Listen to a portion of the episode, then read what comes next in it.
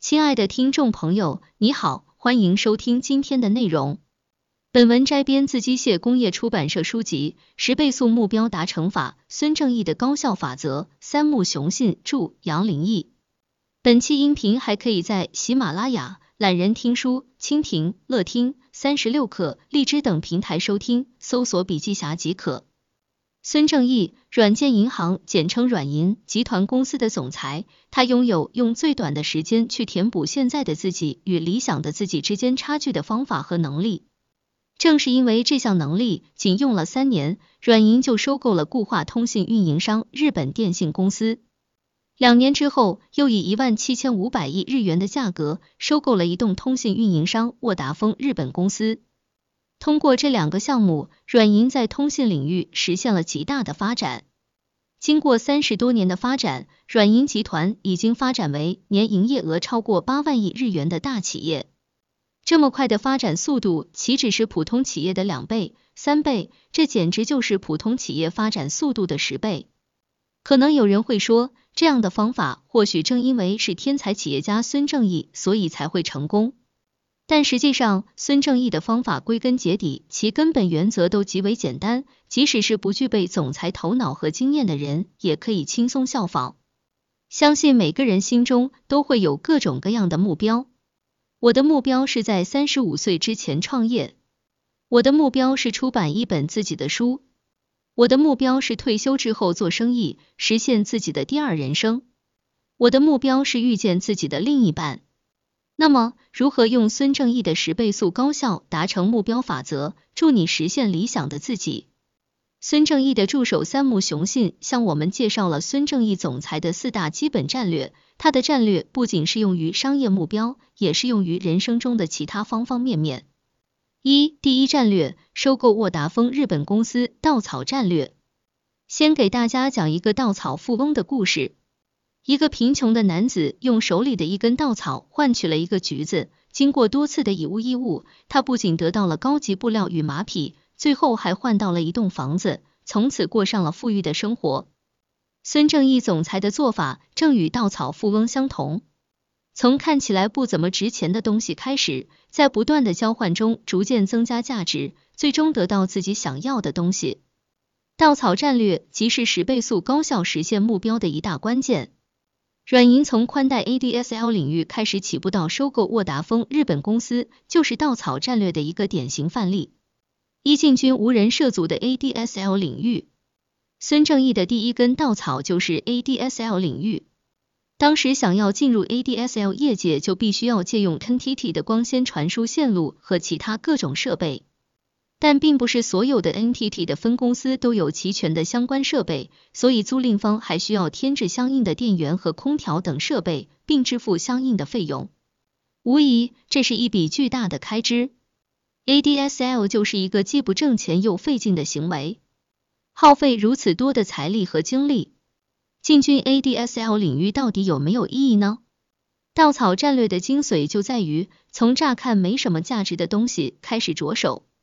正是这一原因，孙正义总裁特意进军了 ADSL 市场，结果他一下子获得了五百万用户，这样的市场份额能与之竞争的公司少之又少。普通公司的用户量只有两万、三万户，所以五百万用户量在当时已然拥有了压倒性的优势。两收购固话通信运营商日本电信。孙正义总裁正是用这根稻草换取到了更高价值的东西，因为他当时锁定的目标就是固话通信运营商日本电信。软银已经拥有五百万用户的大公司，而且 ADSL 用户还可以使用 IP 电话。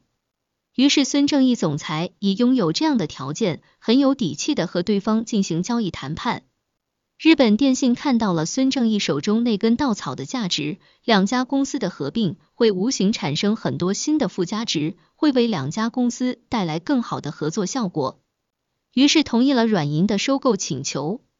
当时日本电信的用户数也是五百万，所以软银借收购一下子实现了用户数的倍增，一跃达到了一千万的用户数量。软银不仅收购了日本电信，还同时收获了其附带的技术、人才和顾客群体。这种效果就相当于用一根稻草换到了橘子。不应该说给人的感觉就是换到了高档的布料和马匹。最终，软银以一万七千五百亿日元的价格成功收购了沃达丰电影票公司，收购价格也创下了日本企业收购史上的最高值。对于一家刚刚进入通信业界、没有任何成绩和口碑的公司而言，当时这个价值无疑是一个几乎无法筹措到的巨大数目。孙正义采取的表面看起来有些曲折迂回的方针。他先在宽带 ADSL 和固话通信领域做出成绩，然后以此为担保，从金融机构借到了巨额资金，最终谈判成功，并顺利达成收购目标。孙正义说：“你知道怎么在水上行走吗？”我知道，在右脚下沉之前迈出左脚。软银正是这样跳跃于一块又一块石头之间，在一只脚下沉之前，迅速迈出另一只脚，才得以成功走过水面的。只要利用好稻草策略，无论我们与目标之间隔的是水池也好，大海也罢，我们都可以到达目的地。总裁正是如此亲身为我们证明了将不可能变为可能。二，第二战略，身处狭缝也要力争第一冠军战略。与稻草战略齐名的就是冠军战略。孙正义对于第一的执着几乎尽人皆知。而且他非常重视一点，那就是必须以压倒性优势获得第一。当然，只要成为业界第一，人、财、物以及信息等资源就全部聚集而来了。也许我们会听到这样的声音，道理都懂，但如果这么容易就能成为第一的话，我们也就不会走弯路吃苦头了。确实如此，一般情况下确实很难将冠军收入囊中。但是我们拥有将不可能变为可能的锦囊妙计，那便是发现没人做或者极少数人在做的领域。如果没有人做，那么第一个开始做的人从开始便是第一。如果只有少数人在做，那么争得第一的概率和速度都将大大提高。孙正义决定涉足 ADSL 事业时，就正是这样的情况。当时竞争对手相对较少，而且每个竞争对手的用户也基本都是几万人的规模，所以孙正义将该领域定为战场，并一鼓作气订购了一百万台家用调制解调器。由于订购了数十倍于竞争对手的数量，每一台的均价就要低很多。当时市场每月的使用费是七千日元左右，而孙正义打出的却是每月二千八百三十日元的白菜价。这给了人们相当大的冲击力，一百万台瞬间就被订购一空，软银瞬间成为该领域无与伦比的冠军。哪怕面对一个狭缝中的市场，也一定要力争第一。这正是以十倍速达成目标的第二把金钥匙，尽可能细化领域，创造一个只有自己才能进入的舞台。一个只有自己的战场，无疑意味着不需要战斗就能成冠军。要成为第一，就要按自己的意志画一条分界线，在所划界领域内自称第一。领域的大小与知名度并不重要，重要的是想方设法让自己成为第一，这也是实现目标的最佳捷径。三、第三战略，投资亚户背后的抽签箱战略。抽签箱战略实际上简单至极，在抽中之前绝不放弃，仅此而已。伊孙正义投资美国药户的成功战略。现代社会是一个不确定性非常高的社会，明天会发生什么，没有人知道。那么在这样一个扑朔迷离的社会，如何才能以十倍速达成自己的目标呢？孙正义比普通人看得更远，他始终着眼于未来，不可能完全看透这样一个前提来思考问题。为什么孙正义能够像看穿了未来，一而再再而三成功呢？秘密就在于他的抽签箱战略。譬如一九九五年向美国 Yahoo 投资两百万美元，当时为两亿日元，第二年便以合资形式成立了 Yahoo Japan。要知道，美国 Yahoo 正式成立公司，开始其事业也不过是在一九九五年三月。而软银决定投资该公司是同年十一月，也就是说，Yahoo 成立不久，孙正义便看到了其价值所在，果断做出投资决定。结果众所周知雅虎已是世界最大的检索引擎之一，而雅虎 Japan 作为门户网站，在日本同样占有压倒性优势地位。如今的软银作为 Yahoo、JAPAN 的头号股东，拥有一万两千亿日元的账外收益。当初向 Yahoo 投资的两亿日元，仅仅是如今利益回报的九牛一毛。软银于阿里巴巴创业的第二年，投资了二十亿日元。之后，阿里巴巴迅速成长。二零一四年，阿里巴巴在美国纽约证券交易所成功上市，软银作为股东之一，获得了八万亿日元的收益。在投资后的第十四年，利益扩大了四千倍。两抽签箱战略使用要点：抽签箱战略不仅适用于商业或者经营，还适用于任何目标。它也适用于我想开一家店，我想找到理想的人生伴侣这样的目标。采用抽签箱战略时，有以下三个要点：一、选择看起来中奖率高的抽签箱；二、降低抽签成本；三、持续抽下去。孙正义成功开发出创业期的 Yahoo，正是遵循了以上三个要点。孙正义早已考虑到，在美国能够成功的企业，势必在日本成功的概率就会高。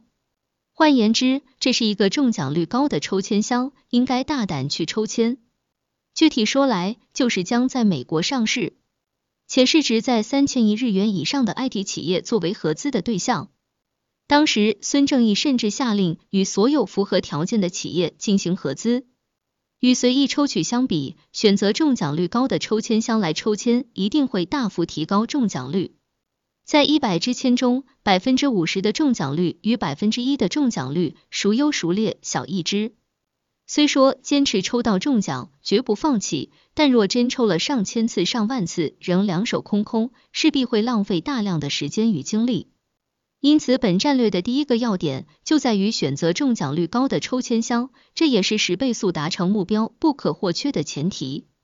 通过合资的形式创办新公司也有因可循，因为可以较低成本成立新公司，这也是我们强调的第二个要点，即降低抽签成本。建立合资企业时，由数家公司共同出资，出资比例取决于商业谈判的结果，有时甚至能以两成或三成的低成本达成投资。这与独自收购某个企业或通过业务合作以高成本获得营业执照相比。建立合资企业要划算很多，于是孙正义始终在贯彻以最少资金建立合资企业的方针。与此同时，软银以自己独有的人才资本以及在日本市场的营销能力等资金以外的资源为条件，成功获得了合作企业信任。孙正义总裁貌似很果断大胆，其实也只是在即使失败，公司亦可坦然处置的范畴之内行事。胜算在七成即可，所余三成即使是失败，只要及时撤出，亦无大碍。这就是孙正义的座右铭。正因如此，为了能够将失败率控制在三成以内，孙正义的方针即是不遗余力的降低每次抽签的成本。所谓成本，并非仅限于资金、时间、体力、精力等为实现目标而付出的一切都是成本，都需要考虑如何最大限度的降低这些成本。选择看起来中奖率高的抽签箱，就是乘上了上行扶梯，即找到既节省体力又可轻松上行的领域。